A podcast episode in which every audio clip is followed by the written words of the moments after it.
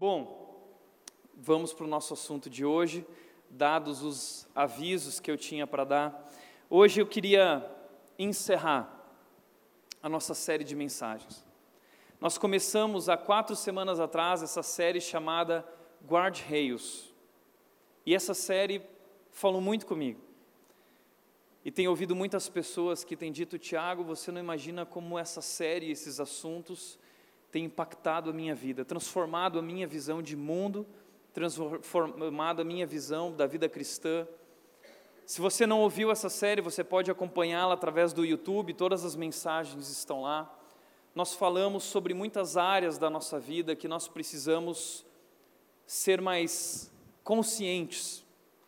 O que, o que significa guard-reios?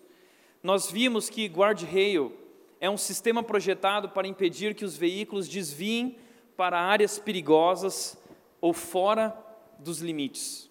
Então, os guarda-reios estão espalhados por toda parte, nós muitas vezes nem os percebemos, eles não recebem muita atenção, até que a gente passe por um acidente e a gente precise deles, e muitas vezes eles salvam vidas. Talvez você já conheceu um guarda-reio de perto, como Flávio já conheceu muitas vezes, ele se apaixonou por um guarda-reio. Né? É... Mas os guarda-reios, eles estão colocados em pontes, para que você não caia da ponte e sofra um acidente. Eles são colocados nos meios das nossas rodovias, eles são colocados nas curvas, tudo para nos impedir que nós não ultrapassemos, ultrapassemos essa zona segura, a, a direção em que nós devemos seguir. Por isso, o guarda-reio ele é sempre colocado dentro da zona segura, nunca fora. O guarda-reio ele é colocado no limite da zona segura para nos impedir de ultrapassar essa zona e impedir que algo trágico aconteça. Eu recebi uma notícia de um membro aqui da Rede há duas semanas atrás desse acidente aqui na Santos Dumont. Isso aconteceu no caminho para Indaiatuba o motorista desse caminhão, ele estava vindo na nossa direção aqui, ali perto de Viracopos, e aí um carro entrou na frente dele e ele querendo não causar um acidente na pista, ele jogou o caminhão contra o guarda-reio e graças a esse guarda-reio, esse homem foi salvo.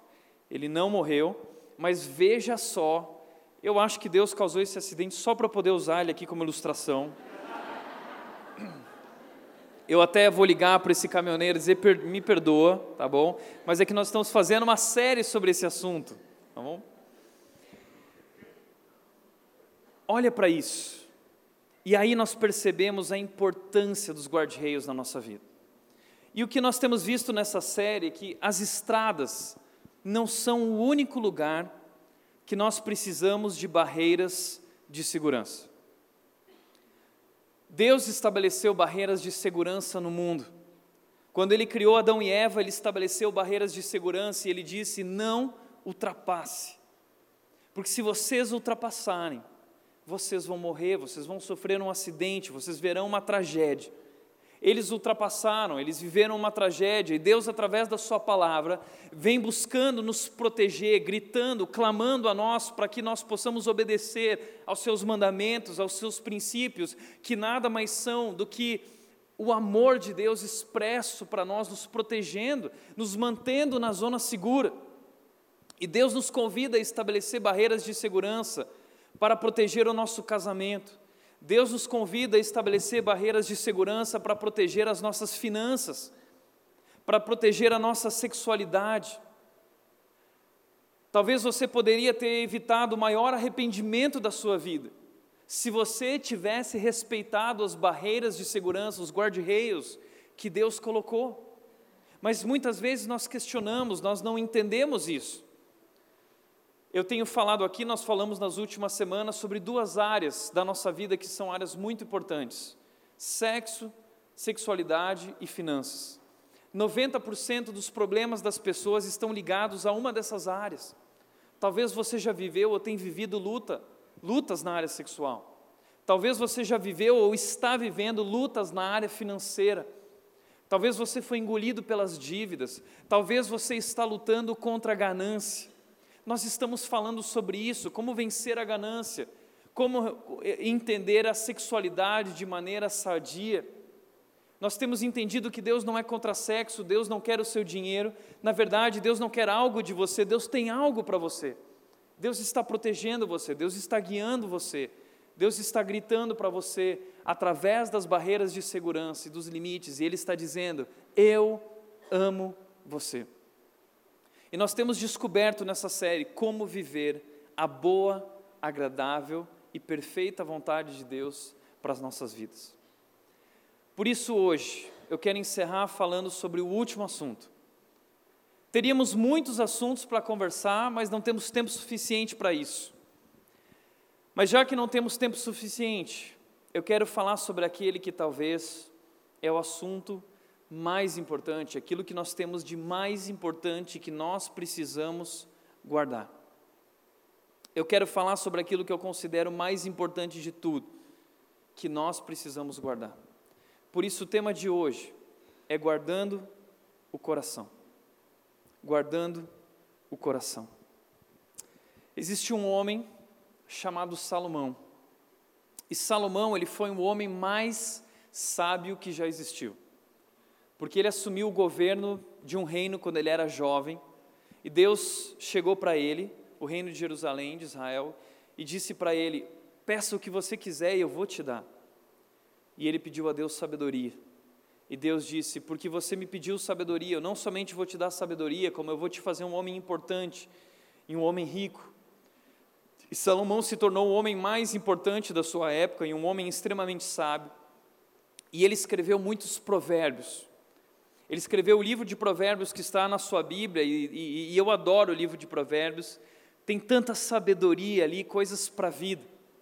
Uma vez eu ouvi o Max Geringer, na CBN, falando um texto, e no final ele disse: Pois bem, esse texto na verdade é um texto da Bíblia, é um texto de Salomão, mas eu não falei que era da Bíblia para que você não fechasse os ouvidos, mas para você ver, ele disse, como a Bíblia é um livro atual. Foi um provérbio escrito por Salomão, sendo de, depois de dois mil anos declarado na CBN, numa rede nacional, numa rádio nacional. Um provérbio desse homem, Salomão.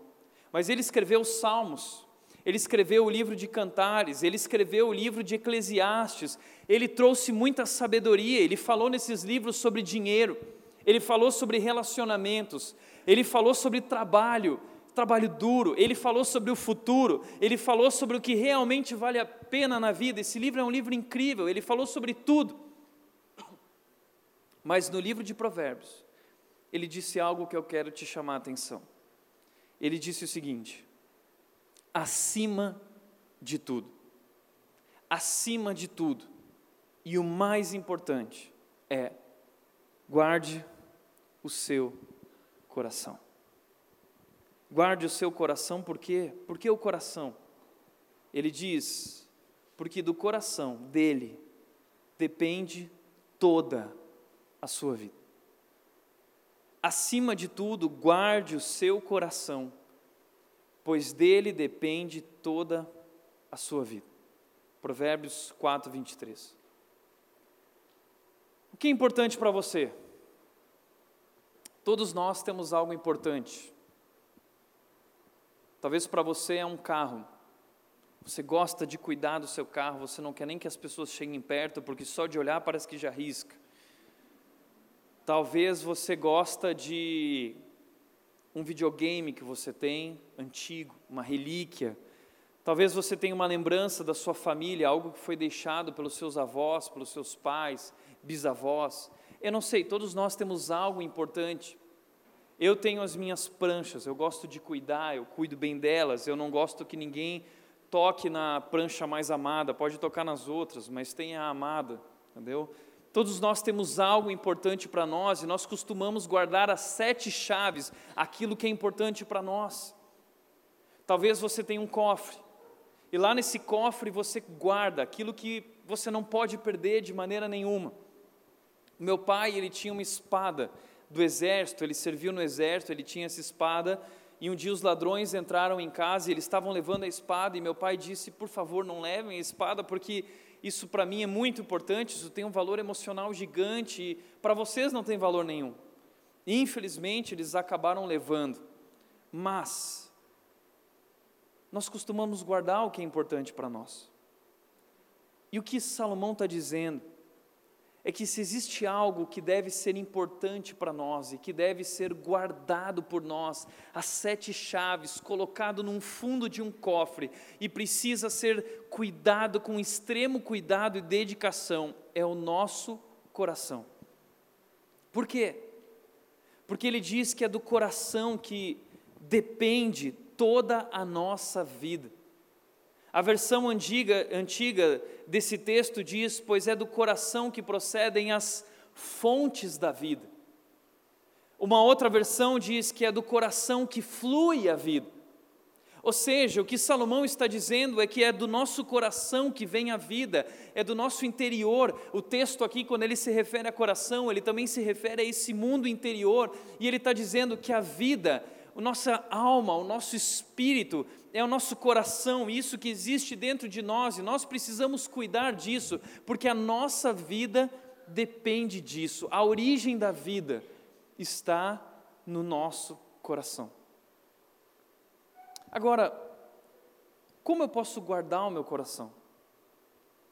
Será que você tem guardado o seu coração? Você já parou para pensar se você tem tido cuidado com o seu coração? Talvez você goste de crossfit. Crossfit está na moda, é algo super legal. Nós temos aqui muitos instrutores de crossfit. Ah, talvez você está cuidando do seu corpo no crossfit, ou na academia, ou com o personal. E tudo isso é muito legal. Você está guardando o seu corpo, guardando a sua saúde. Mas o que Salomão está dizendo é que existe algo mais importante que precisa ser trabalhado, que precisa ser cuidado, e é o seu coração, porque toda toda a sua vida depende disso.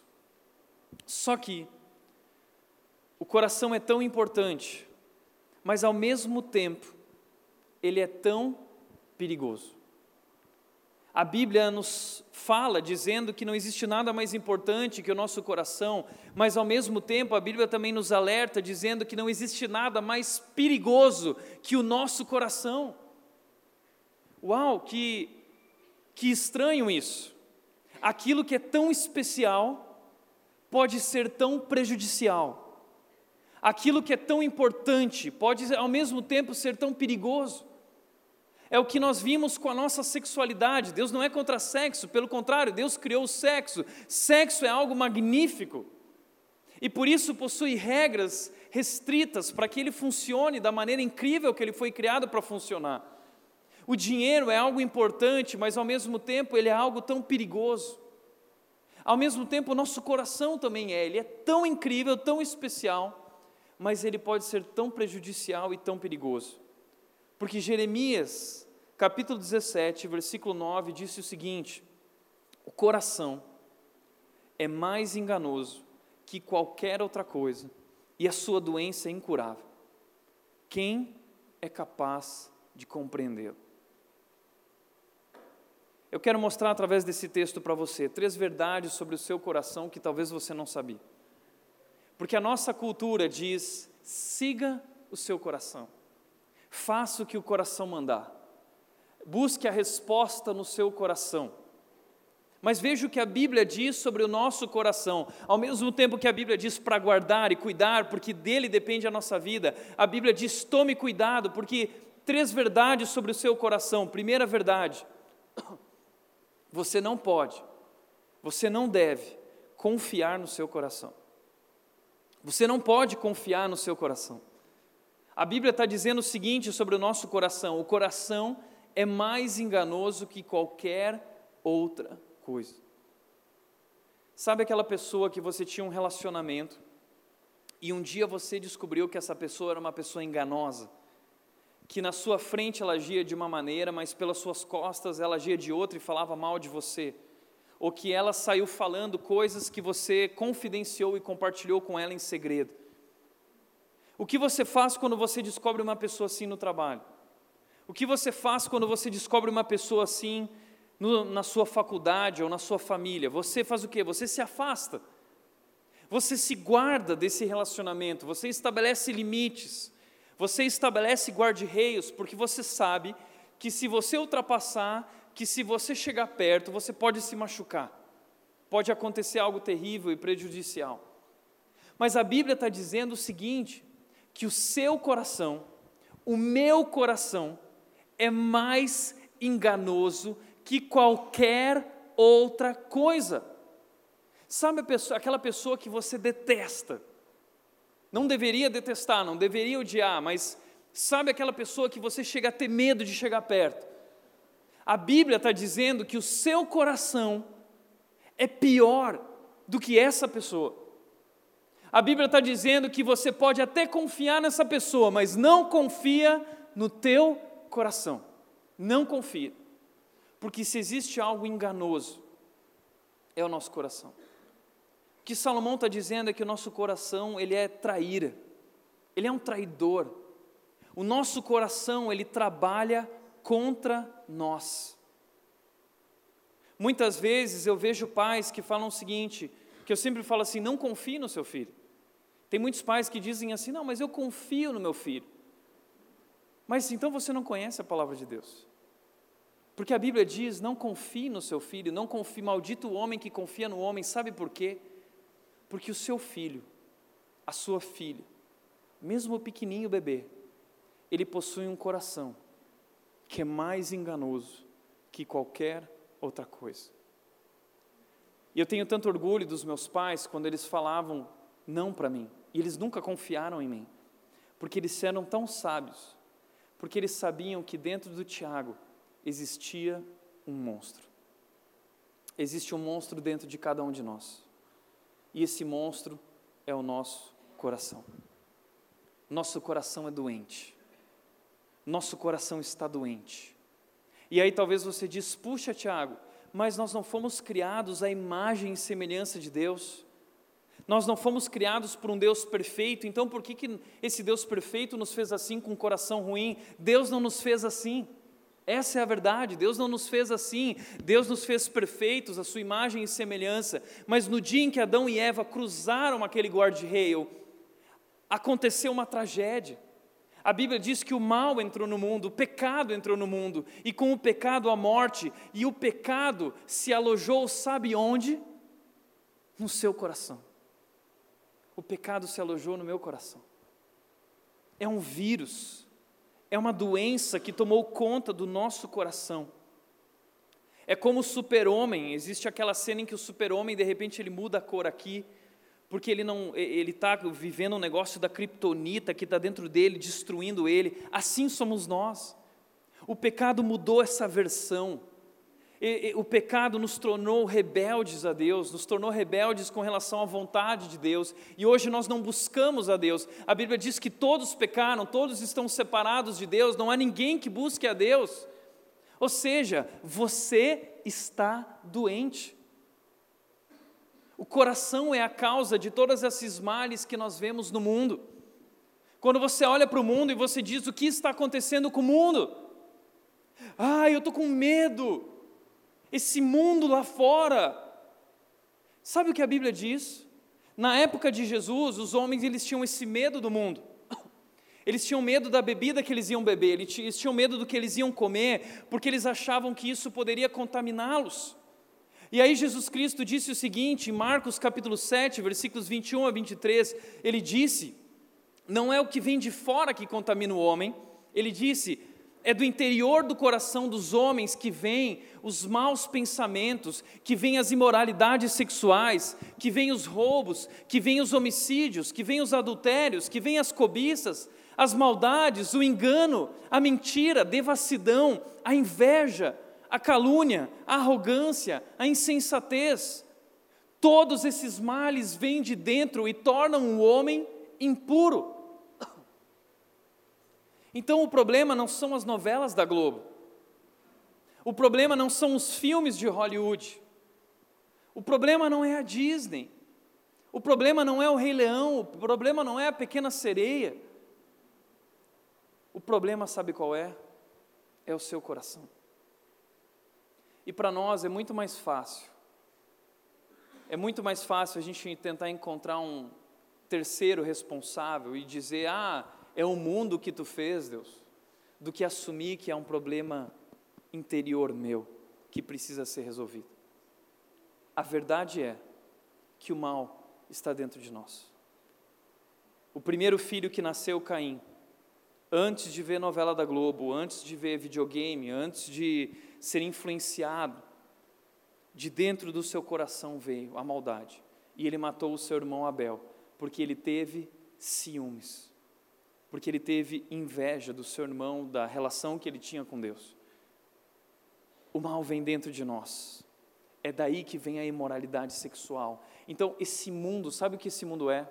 Ele é a expressão do nosso coração. O que Jesus está dizendo é que nosso comportamento reflete o nosso coração. O comportamento da humanidade reflete o nosso coração. E eu posso falar isso com autoridade porque eu sou tão pecador contra você. E eu sei que o que existe aqui dentro é sujo. Dentro de mim existe um monstro. E esse monstro precisa ser controlado. Agora, o que a Bíblia está dizendo é não confie no seu coração. Porque o coração quer destruir a sua vida. O coração quer te afastar de Deus. O coração é o inimigo vivendo dentro de você é o inimigo que dorme com você e vive com você todos os dias. E quando o mundo diz siga o seu coração, quem está dizendo isso é o maior interessado em destruir a nossa vida. A Bíblia diz: não confie, nunca confie no seu coração. Segunda coisa que a Bíblia diz sobre o nosso coração é que a doença dele é incurável. Nós não podemos curar o nosso coração. Ele está doente. E essa doença, ela se evidencia através dessas instabilidades do nosso coração. Essa doença se evidencia através das bipolaridades do nosso coração, se evidencia através da carência, se evidencia através desse anseio, através dessa, desse buraco que existe dentro de nós que clama por algo, que busca por algo nós vivemos uma busca constante por algo que satisfaça, por algo que nos faça felizes.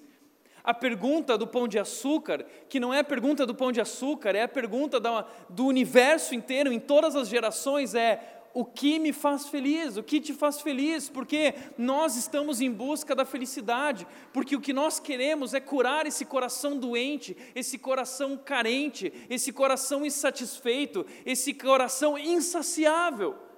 Nós precisamos de algo que supra esse vazio, que supra esse buraco. E aí nós vamos em buscas infindáveis, assim como Salomão partiu em buscas infindáveis. Homens vão em busca, seja através de dinheiro, através de trabalho, através dos seus ídolos. Nós buscamos nos ídolos e na relação com as pessoas e com o trabalho e nas conquistas e no sucesso, nós estamos buscando algo que cure esse vazio, esse buraco dentro de nós, esse clamor. Mas o que a Bíblia diz é que não existe nada nesse mundo que possa suprir, que possa curar e que possa resolver esse problema. E foi a descoberta de Salomão. Depois de tudo que ele viveu na vida dele, ele descobriu que nada daquilo fazia sentido, que nada daquilo realmente lhe fez feliz. Então você não pode confiar no seu coração, você não pode curar o seu coração. E terceiro e último segredo sobre o seu coração: você não pode compreendê-lo. Você não compreende o seu coração. Você não tem domínio sobre o seu coração. Você não controla o seu coração. É o coração quem controla você. Quem é capaz de compreendê-lo? O que o texto está querendo dizer, o que o autor quer dizer é que o coração é um enigma que ninguém consegue decifrar. Você já percebeu isso? essas instabilidades, essas bipolaridades do nosso coração, como por exemplo, tem momentos da vida que a gente está nas nuvens. Você chega na rede e você vê ela, você está solteiro, e você vê ela e bum, dentro de você. Eu costumo dizer que quando o homem se apaixona, ele vive aqui dentro do coração esse boom, uma explosão. Se você é mulher, o boom na versão feminina é o plim. Tá? Você está solteira, você está cantando aqui no louvor, você está solteira aqui nessa região. Né? E aí você olha para ele, e aí faz assim: plim. Hã? Se você é homem e você está tendo plim, depois nós podemos conversar. Tá bom? Agora, o nosso coração vive essas instabilidades. Ora, nós estamos nas nuvens, apaixonados. Ora, nós estamos na sofrência, carentes, quase morrendo. Ai, a vida, ai, não sei o que. São instabilidades. Isso a gente vê muito presente na adolescência. E se você não ensinar seu filho na adolescência a lidar com o coração, você está destruindo a vida dele. Ah, mas quem sou eu para dizer não para o coração do meu filho? Quem é você? Você é o responsável pela vida do seu filho e a palavra de Deus diz para você ensiná-lo, guiá-lo no caminho em que deve andar. Se minha mãe tivesse dito sim para todas as paixões que eu vivi na minha vida, eu teria começado a namorar quando eu estava no pré, com a minha professora do, do pré. Ah, mas quem sou eu para dizer não para o meu filho? Eu me apaixonei mais de dez vezes durante a minha adolescência. Eu ia para o piano, ficava que nem o. Eu ficava que nem o Denis, que é o nosso emo aqui da rede, né? Ele tem um cabelinho aqui assim, né? Eu ficava lá tocando, chorando, as sofrências, as instabilidades no nosso coração, e muitas vezes apaixonado por alguém que não conhecia Deus, que não amava a Deus, mas o meu coração queria, mas Deus não queria. Então, muitas vezes, o coração quer algo que Deus não quer, e aí muitas pessoas falam o seguinte: ah, Tiago, mas se Deus colocou esse sentimento no meu coração, Deus não colocou. Os sentimentos não são o Espírito Santo. A Bíblia está dizendo: não confie nos seus sentimentos, não confie. Eu lembro um jovem uma vez que queria namorar uma menina e ele disse: Nossa, essa noite eu passei a noite sonhando com ela, então acho que é um sinal de Deus. Não, meu amigo, é um sinal do seu coração. Você está na sofrência, você está apaixonado, você está nas nuvens, são instabilidades. É, essa, essa mesma bipolaridade se revela através desses picos de alegria. Já percebeu isso? Tem dias que a gente acorda que a gente está pulando de alegria, não sei, tem uma coisa, eu estou feliz. No outro dia você acorda na bed tristeza, sabe? Ai, eu não sei o que, que é, eu estou angustiado. Já percebeu isso? E aí você fica assim, ah, acho que eu vou no psicólogo. O que está acontecendo comigo? Sabe o que, que o psicólogo vai falar? Ele pode falar um monte de besteira para você. Mas só a palavra de Deus, só a palavra de Deus vai te falar que o problema está no seu coração. Que o problema não é o seu marido, o problema não é a sua esposa. O problema não é o seu pai, ou a sua mãe, ou o seu filho. O problema é você. O problema está dentro de você. O monstro mora dentro de você. Ao mesmo tempo, você não pode compreender o seu coração, porque você que é casado já deve ter percebido isso. No começo da relação é tudo mil amores, é tudo incrível. Ela acha maravilhoso o jeito que ele é ela acha incrível tudo nele. Ele acha incrível tudo nela. Eles acham que vão poder passar a vida inteira assim, até o dia que o coração começa a viver as instabilidades e aquilo que você amava passa a te irritar. E aí a gente começa a viver essas instabilidades do eu amo, mas aí um dia você acorda e diz: eu não amo mais. Eu amo, eu não amo. E você começa a viver essa relação e você começa a se questionar o que está acontecendo comigo. Essa semana eu ouvi uma pessoa na rádio fazendo essa pergunta e dizendo: o que está acontecendo comigo porque eu perdi a atração pelo meu cônjuge, ou eu perdi o amor pelo meu cônjuge. Isso é momentâneo ou isso é para sempre? Eu tenho que terminar o meu casamento. O que a Bíblia está dizendo é que amor não tem nada a ver com sentimento. Nós não podemos apoiar o nosso amor em sentimentos. O amor não é algo que se vive com, ah, agora eu amo, agora eu não amo mais, hoje eu acordei amando, hoje eu não amo mais. Isso não é amor, isso é sentimento. Eu sinto, eu não sinto, é uma montanha russa. Se você basear a sua relação de amor, se você basear o seu casamento nesse, nessas instabilidades, bipolaridades do coração, o seu, o seu casamento está declaradamente falido. O coração é enganoso. E isso não é amor. Isso não é amor. Esse é um amor líquido que o mundo criou. esse amor que é inconsistente. O mundo destruiu o amor, é uma geração imatura que diz: Ah, mas foi eterno enquanto durou. Eu amei eternamente, mas passou. O amor não passa. Na verdade, são pessoas que não entenderam o que é o amor. São pessoas que não entenderam quem são. São pessoas que não entenderam o seu coração. São pessoas que estão vivendo baseado em sentimentos e ora gosta, ora não gosta, ora quer, ora não quer, e isso é tudo muito estável. Mas a Bíblia diz que nem as muitas águas podem apagar o amor. O amor é a força mais poderosa do universo. Nem as muitas águas. A Bíblia diz que o amor é maior do que a morte. O amor, inclusive, venceu a morte.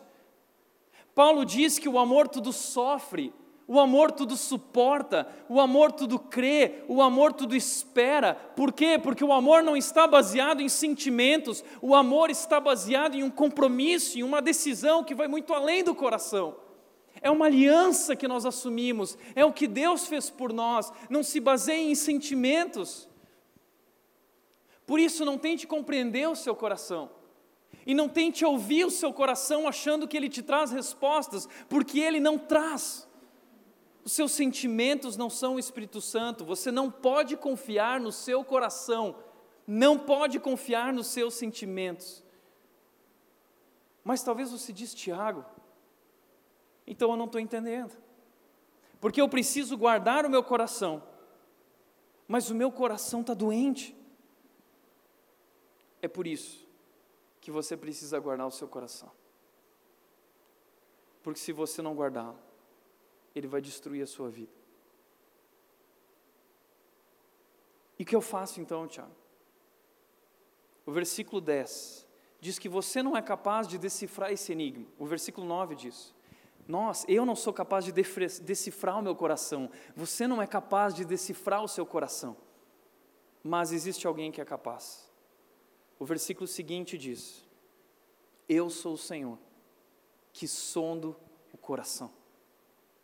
Eu sou o médico, eu sou o doutor, eu penetro profundamente no coração e eu sei qual é o problema dele, eu conheço ele, eu compreendo ele. E o que Deus está querendo dizer é que eu sei quem você é, eu sou capaz de decifrar o seu coração como você não pode. Deus conhece o seu coração, Deus sabe exatamente quem nós somos. Existem áreas da nossa vida que nem nós conhecemos, mas Deus conhece. A nossa vida ela é como o tabernáculo. No Antigo Testamento existiu o tabernáculo, que era um templo ambulante, construído pelo povo de Israel. E esse templo ele tinha três partes. E eu gosto de comparar isso. Eu já vi estudiosos que comparam o templo, o tabernáculo com a nossa vida. O tabernáculo tinha uma área em que todas as pessoas podiam chegar, todas as pessoas conheciam elas vinham fazer sacrifício. Mas dali adiante, existiam pessoas que não podiam mais entrar. E só conhecia essa próxima parte os sacerdotes. Ali os sacerdotes entravam. Mas existia uma terceira parte que nem os sacerdotes podiam entrar. Somente Deus habitava ali, era o santo dos santos. Só o sumo sacerdote podia adentrar aquele lugar uma vez no ano, no dia da expiação. Ou seja, a nossa vida é como esse tabernáculo. Existem áreas da nossa vida que todos conhecem, partes da nossa vida que são conhecidas por todos. Mas existem partes da nossa vida que os outros não conhecem, só nós sabemos. Ali estão os nossos segredos e quem nós somos. Mas existe uma área da nossa vida que nem eu conheço, nem você conhece e nem ninguém conhece, que só Deus conhece. E é isso que esse texto está dizendo: que Deus examina, que Deus te conhece de uma maneira como nem você se conhece. Portanto, se existe alguém que pode compreender, que pode cuidar, que pode guardar, alguém que você pode confiar, é Deus. Por isso, Salmo 37,4 diz o seguinte: Deleite-se no Senhor, e Ele atenderá aos desejos do seu coração. O que Deus está dizendo é: não busque satisfazer os seus desejos do seu jeito. busque satisfazer os seus desejos e os seus sentimentos nele, e ele atenderá aos desejos do teu coração. Ele sabe o que o teu coração precisa. Ele, como ninguém, sabe o que pode saciar a sede do teu coração. Deus tem a chave e o código para decifrar o nosso coração. Portanto, como guardar o coração? Na prática, como eu posso guardar o coração? Nós precisamos aprender a lidar com nossos sentimentos. Lembra que nessa série eu falei sobre um texto que diz que nós devemos levar cativos nossos pensamentos? Então nós devemos levar cativo, prisioneiros, os nossos sentimentos. Você precisa aprisionar os seus sentimentos, porque esses sentimentos são muitas vezes enganosos. Quando esses sentimentos não estiverem alinhados com a vontade de Deus, prenda eles, leve eles cativos a Deus nós precisamos assumir o controle dos nossos sentimentos. Nós precisamos assumir o controle dos nossos pensamentos e através da palavra de Deus, através desse relacionamento com Deus, nós podemos fazer isso. Então nós precisamos a, a, aprender a lidar com o nosso coração, assumindo o controle dele, assumindo o controle dos sentimentos. E talvez você diz, Tiago, mas é impossível para mim controlar o que eu sinto. Eu não consigo. Você talvez não pode controlar, mas você pode aprender a lidar e a responder a esses sentimentos. É isso que a Bíblia nos mostra, como lidar, como responder aos sentimentos. E eu quero mostrar para vocês alguns sentimentos destrutivos que, se você não souber lidar, eles podem destruir a sua vida. Sentimentos destrutivos, eu quero te mostrar quatro sentimentos. Primeiro, culpa. A culpa é um sentimento destrutivo que pode destruir a sua vida. Talvez exista algo na sua vida que você fez que ninguém sabe, mas você carrega a culpa, você sabe. Talvez é algo no seu passado, algo que você fez que é terrível.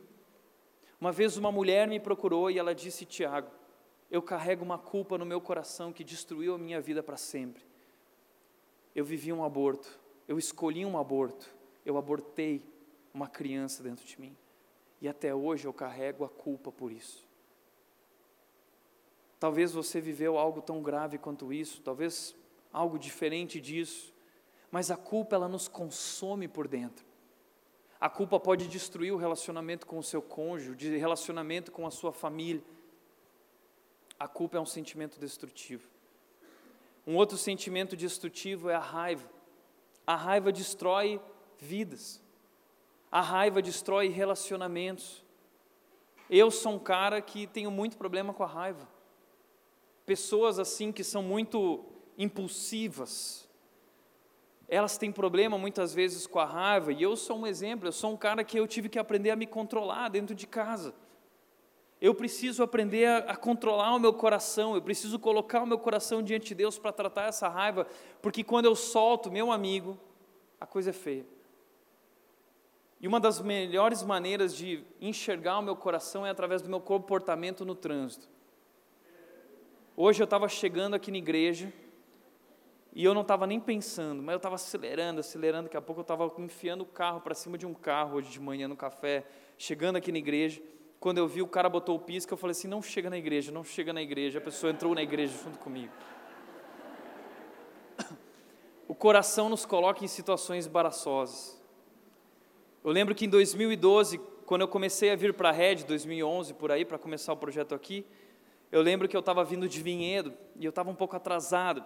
E em Dayatuba, você sabe como é que é, né? É o pessoal andando a 20 por hora, 30 por hora ali na Presidente Vargas, na Kennedy. Meu amigo, eu quase morro por dentro. A Nath, ela fica ali brava comigo. E é, uma, é um monstro dentro de mim. E eu lembro que tinha uma pessoa muito devagar na minha frente. E eu comecei a ficar louco, louco, louco, louco, louco. Eu enfiava o carro para cá, enfiava o carro para lá e para cá. E tal, ultrapassei, olhando, cara feia tal. Daqui a pouco, quando eu passei, eu parei para pensar o seguinte: nossa, já pensou se essa pessoa está indo para a igreja? De repente eu parei o meu carro e esse carro veio atrás e parou atrás do meu carro. Aí eu saí, olá, eu sou o pastor. Seja bem-vindo. Isso mexe comigo. Porque eu sei que eu sou capaz de destruir um relacionamento através dessa raiva. Eu lembro de uma vez que eu estava voltando de Campinas, vindo pela Santos Dumont, na saída de Campinas. E aí eu comecei a orar. Estava tocando lá Rio Song, e eu estava emocionado, falando assim: Deus, eu preciso trabalhar o meu coração. Deus, eu preciso controlar a minha raiva. Eu sou um péssimo testemunho no trânsito. E aí eu estava orando por isso, de repente um golzinho branco se enfiou na minha frente. Acho que Deus estava preparando uma situação para trabalhar o meu coração. E aquele golzinho entrou a 20 por hora na minha frente. Meu amigo, nessa hora eu simplesmente apaguei da oração. E eu acho que entrou outro Tiago ali dentro, monstro. E eu fiquei louco, eu botei para a direita, eu passei o carro, dei aquela olhada, os caras olharam assim, e, e aí eles, eu vi que eram uns caras de abarreta assim, né? Era um golzinho branco. E tinha um dado, sabe aquele dado que tem no. Mas na hora da raiva você não se liga disso, né? E aí eu passei olhando feio, tal, saí. Nisso o cara do golzinho branco também ficou com raiva. E ele pegou e botou para a direita de novo e encostou do lado do meu carro, assim, ó. E os dois viraram com aquela barreta, assim, ó. Pá. Aí nessa hora, o coração monstro do pastor, e eu virei para eles e eu fiz assim, ó. Meu amigo, eu vivi a maior perseguição da minha vida até virar copos. Sabe o que acontece? O coração te coloca em situações embaraçosas.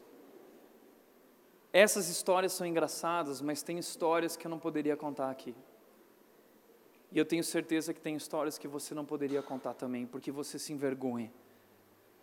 Nós precisamos controlar o nosso coração. Mas talvez você tenha raiva, mas não essa raiva explosiva. Existe uma outra forma de raiva que não é explosiva, que essa raiva implosiva, ela é para dentro. Sabe como ela se chama? Amargura. Tem pessoas que elas não se expressam verbalmente, elas não se colocam para fora, mas elas guardam essa raiva para dentro e isso se torna uma amargura. E a Bíblia diz que a amargura ela é como um câncer, ela te contamina por dentro, ela te destrói por dentro. Pessoas amarguradas destroem a sua vida. São sentimentos do nosso coração, sentimentos destrutivos, consequência do pecado. Nós avançamos os guarda-reios, isso destruiu o nosso coração. Um outro sentimento destrutivo, nós falamos aqui semana passada, é a ganância. E querer cada vez mais e mais e mais, a ganância pode te colocar numa situação terrível de dívida. Um outro sentimento destrutivo é o ciúmes. Ciúmes é uma, essa reação complexa diante de uma ameaça a uma relação valiosa, é o medo de ser deixado, medo de ser esquecido, de ser excluído, de ser rejeitado. O ciúmes destrói relacionamentos. O ciúmes, ele destrói a sua vida. É um sentimento extremamente destrutivo. E o ciúmes também pode ser inveja. É o querer a vida que o outro vive eu querer viver e ter o que o outro tem. Eu viver olhando para a vida dos outros e olhar para a minha vida e dizer, puxa, mas eu não quero, eu não tenho tudo isso, eu quero tudo isso. É como Caim quando olhou para Abel e falou assim, e teve ciúmes, e teve inveja da relação que ele tinha com Deus. Existem muitos sentimentos, mas talvez esses são alguns dos principais, destrutivos. E se esses sentimentos não forem tratados, eles podem destruir a sua vida seus relacionamentos, a sua família. E talvez você diz, Tiago, o que eu faço? E aí o legal é que Deus estabelece guarda-reios e Ele nos ensina como guardar o nosso coração, como responder ao nosso coração, como lidar com o nosso coração. Diante da culpa, Ele diz o que nós devemos fazer. Ele diz: confesse os seus pecados.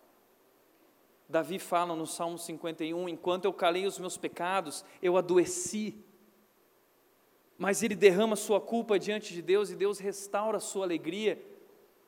E aí Davi diz para Deus o seguinte: você vai ler lá no texto do Salmo 51, ele diz: Deus, cria em mim um espírito, um coração estável. Porque nós temos esse coração instável. Que nos destrói, que nos prega peças, que destrói nosso casamento, que destrói nossos relacionamentos, que destrói a nossa profissão, porque você vive baseado no que você gosta, não gosta. Não viva pelo que você sente, viva pelo que faz sentido. Confesse, se você está vivendo culpa, confesse, confesse a Deus. Mas confesse também a outras pessoas para ser libertado. A Bíblia diz: confessem os seus pecados uns aos outros para serem curados. Talvez você carrega algo há muitos anos. Você precisa colocar isso para fora e tratar isso. E talvez você diz, Tiago, mas se eu colocar isso para fora, isso vai gerar um caos. Pode ser que isso gere um caos externo, mas isso vai gerar ordem e paz internamente. Lá fora vai estar tudo ruim, mas aqui dentro você vai ser curado e restaurado. Confessar. A resposta para o nosso coração diante da raiva e da amargura é perdoar. Ele entrou na sua frente e daí? Perdoe, dê espaço para ele. Ele bateu na sua face, ofereça ao outro lado. Jesus nos ensina que nós devemos amar e que nós devemos perdoar, e que nós não devemos cobrar os nossos direitos, que a gente não deve ficar buscando os nossos interesses e direitos, mas abrir mão. Foi o que Jesus fez na cruz. Ele abriu mão, ele perdoou. Jesus estava com medo diante da crucificação, ele disse: Pai, se for possível, afasta de mim esse cálice. Ele não queria, mas ele não obedeceu aos seus sentimentos. Ele disse: Pai, não seja feito o que eu quero, o que eu sinto, mas seja feita a tua vontade na minha vida. Não ele não viveu pelo que ele sentiu, porque se ele vivesse, ele não teria ido para a cruz.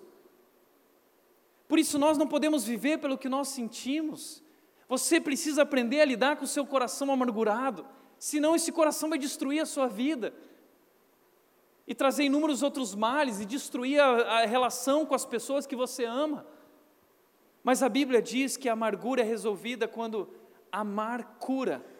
Tira o G do amargura e troca por C. A resposta de Jesus para a amargura é amar cura, é perdoar. Ah, mas ele não merece, e você merecia o perdão de Deus? Eu merecia o perdão de Deus? Nós não merecíamos. Ele nos perdoou. E Ele nos chama, Ele nos convida a viver essa relação e perdoar. Como eu lido com a ganância? A Bíblia diz que eu preciso compartilhar.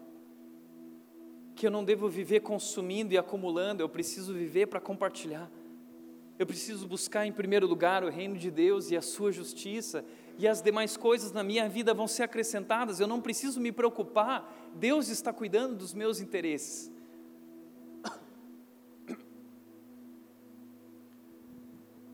Um dia eu estava lá na Indonésia, e eu estava com o Nelito. O Nelito é um negro da África, trabalhando entre o povo africano. E o Nelito começou a cuidar, contar a história de vida dele. E ele contou, contou, contou. E eu chorava, chorava, chorava. A família foi morta na guerra civil, ele cresceu no meio de bases militares. Hoje ele é um líder na África e a missão de vida dele é curar as feridas do povo africano. E aí o Nelito falou uma frase que veio profundamente no meu coração o Nelito disse o seguinte para mim: Tiago, eu quero te deixar uma frase, uma frase de Deus. Cuida das minhas coisas e eu cuidarei das tuas.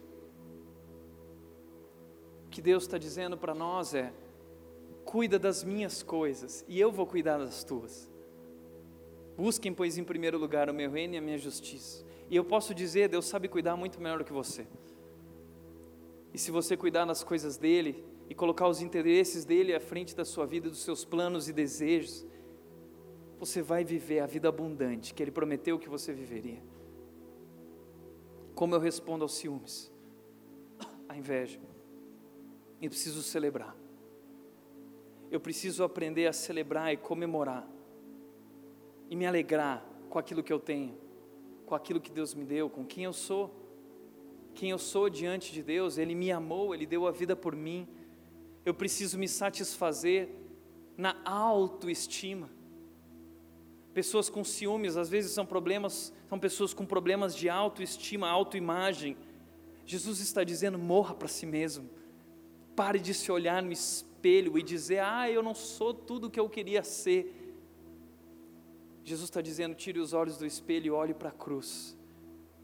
E Ele na cruz está dizendo: Você é tudo que eu quero que você seja. Eu te amo, eu dei a vida por você. Celebrar. Celebre a vida em Jesus. Celebre o amor de Deus derramado sobre a sua vida. Celebre as pequenas vitórias, celebre as vitórias dos outros, celebre com os outros. Se alegre com os que se alegram. Comemore as vitórias, queira a felicidade do outro, assim como para a sua vida, é celebrar. A Bíblia vai nos ensinando a lidar com os nossos sentimentos para nos proteger, para nos guardar. Talvez você diz, Tiago, mas isso é tão difícil. Como eu posso desenvolver isso? Como eu posso amar assim? Eu quero dizer que o amor é a cura para o nosso coração. A Bíblia diz em Romanos capítulo 5, versículo 5, a Bíblia diz: "E a esperança não nos decepciona, porque Deus derramou o seu amor em nossos corações." Deus derramou o seu amor em nossos corações. Sim, o nosso coração foi destruído o nosso coração foi afetado, infectado pelo pecado, por essa doença que nos corrompeu, que nos afastou de Deus. O nosso coração está doente, o nosso coração se sente vazio, ele clama por algo. O nosso coração vive em busca de algo mais. O que nós fazemos? Como curar o nosso coração? A Bíblia diz: a doença dele é incurável, mas a resposta de Deus para os nossos corações é: Deus derramou o seu amor em nossos corações. Ele fez transbordar sobre os nossos corações o seu amor, e esse amor é a resposta, esse amor é o que eu preciso, esse amor é o que você precisa, e nós precisamos aprender a nos satisfazer nesse amor. E ele diz que ele derramou esse amor em nossos corações por meio do Espírito Santo que ele nos concedeu. O Espírito Santo é Deus que veio habitar em mim, em você, em nossos corações. O Deus que habitava o universo, Ele escolheu habitar dentro de você. Sabe por quê? Porque Ele é a força para lidar com o seu coração. Você não deve confiar nos sentimentos, você precisa confiar no Espírito. Então Deus colocou o seu Espírito dentro de você para que você não precise mais seguir o coração, mas para que você possa seguir o seu Espírito. Ele nos concedeu o seu Espírito, é a Sua presença em nós, e o Espírito Santo de Deus quer guiar o nosso coração, Ele guarda o nosso coração, Ele é a presença de Deus na nossa vida. Uau! Deus cuidou de tudo.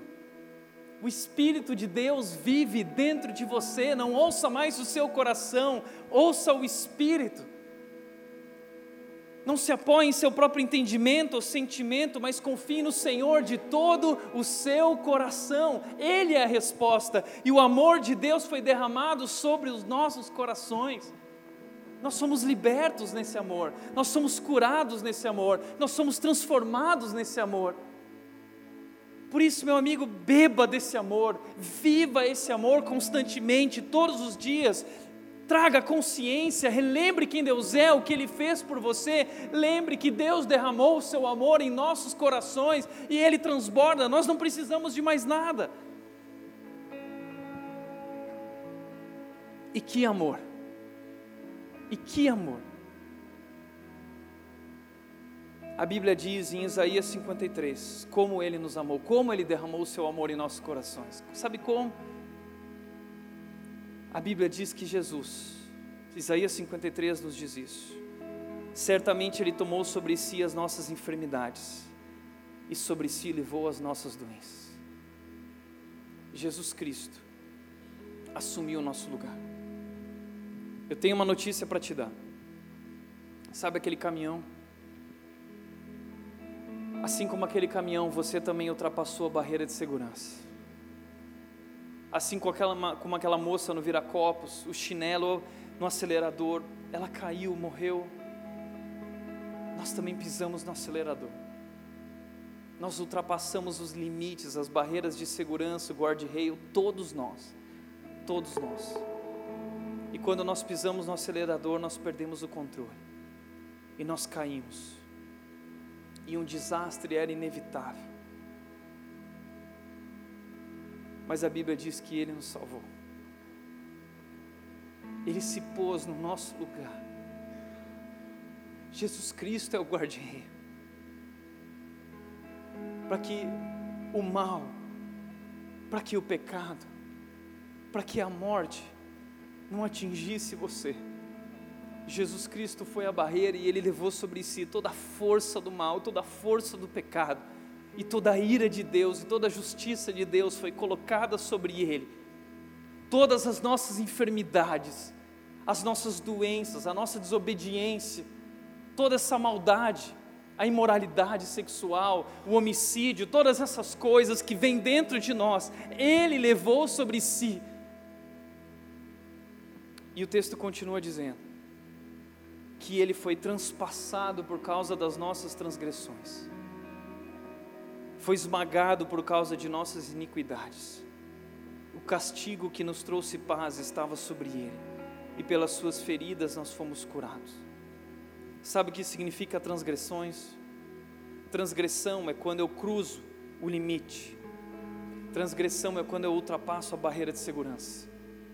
A Bíblia diz que Jesus foi transpassado por causa das vezes que nós ultrapassamos a barreira. Ele, foi, ele sofreu o desastre sobre ele. Sabe o que é iniquidade? Iniquidade é diferente de uma transgressão, porque a iniquidade ela não é evidente, a iniquidade é interior. São os nossos sentimentos destrutivos, é o nosso pecado, é a maldade dentro de nós. Jesus Cristo levou as nossas transgressões sobre si, mas Ele levou a nossa iniquidade também. E a Bíblia diz que Ele foi esmagado, que Ele foi dilacerado, e o castigo, a tragédia, foi colocada sobre Ele e a paz foi colocada sobre nós. E pelas suas feridas, nós fomos curados. A cura é Jesus, o amor é a cura, o amor é Jesus. Jesus é a maior expressão do amor de Deus por nós. Ele derramou o seu amor naquela cruz. A cruz é o guarda-reio de Deus para protegê-lo da morte, para protegê-lo do pecado e para lhe dar vida vida em segurança, vida abundante. Ele nos salvou, ele se pôs no nosso lugar. E ele, Jesus, é a cura para o gay, mas ele é a cura para o hétero também. E ele é a cura para todos, porque todos pecaram, porque todos nós somos iguais. Porque todas essas lutas que nós vivemos e pecados, transgressões e são elas vêm desse coração pecaminoso. Não confie nos sentimentos. Ah, mas eu nasci assim. Mas você não foi criado para ser assim. É o seu coração doente. É o seu coração enganoso. Ele é a cura para todos nós. Jesus é a cura. O amor de Deus é a cura. Nele nós somos curados. Nele nós temos sido curados. E eu quero te convidar agora a celebrar essa cura. Celebrar a cura e você vai receber aqui agora o cálice de vinhos, que é o suco, representa o sangue de Jesus, e você vai receber o pão, que representa o corpo de Cristo sobre aquela cruz e o sangue dele derramado por nós. É a cura, é a cura. Você vai receber nas suas mãos agora a cura, e é o amor de Deus derramado por você. Se você entendeu esse amor, se você já se rendeu a Jesus, se você já tomou uma decisão com Jesus, não importa de qual igreja você vem, você pode participar desse momento. Eu quero te convidar a ficar sentado e você vai receber agora o cálice, você vai receber o pão e nós vamos celebrar esse momento juntos. Você fica à vontade se você quer participar ou não, mas o pessoal agora pode começar a distribuir. Enquanto isso, nós vamos cantar sobre esse amor que é a cura.